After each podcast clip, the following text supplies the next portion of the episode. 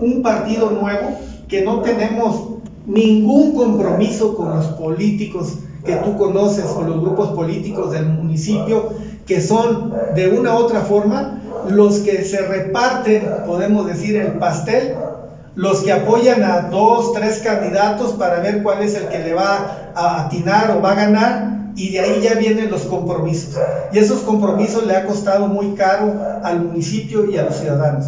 El ser un partido nuevo y una opción que venimos de ciudadanos para ciudadanos nos da la garantía de poder elegir a los mejores hombres y mujeres de nuestro municipio para que les sirvan con calidad humana y sensibilidad a los ciudadanos de nuestro municipio.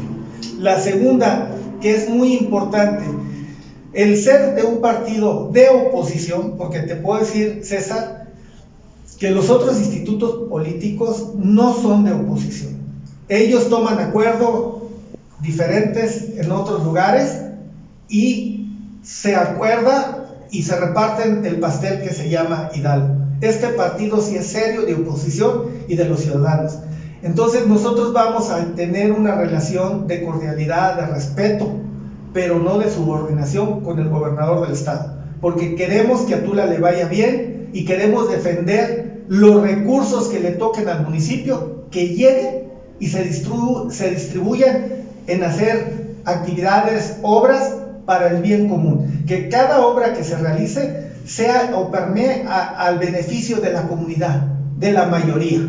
El tercero que considero muy importante y que yo siento que ha sido el fracaso de los presidentes anteriores es que el sistema político de presidentes municipales, tú sabes bien que en una elección el, candidato que gana entra con un bloque de regidores. En el caso de Tula son 11, más el síndico 12 y el presidente 13 son mayoría en relación a los compañeros que van a entrar de oposición. Por lo tanto, ¿qué sucede? Maicean a una parte de la oposición, más su bloque, que es mayoría, logran hacer que la asamblea les otorgue un poder que existe en la ley orgánica, que dice el presidente le puede solicitar a la asamblea el poder de firmar contratos, convenios, acuerdos con empresas, con particulares y con gobierno. Entonces, los presidentes anteriores, te puedo decir de dos, entrando, luego, luego les han entregado la asamblea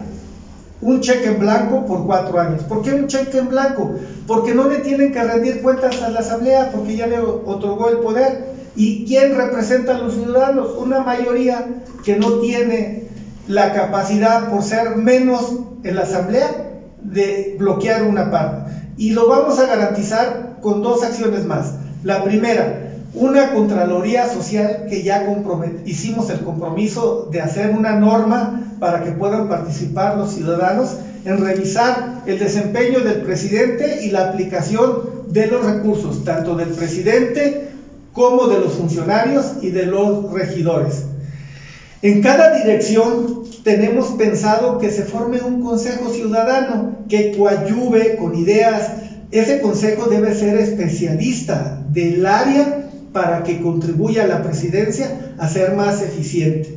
¿sí? Entonces, con eso estamos garantizando el primer principio, que es de honestidad, transparencia y rendición de cuentas para ser un gobierno, ser un gobierno moderno y ejemplar, porque la política se tiene que dignificar con el servicio a los ciudadanos y al pueblo.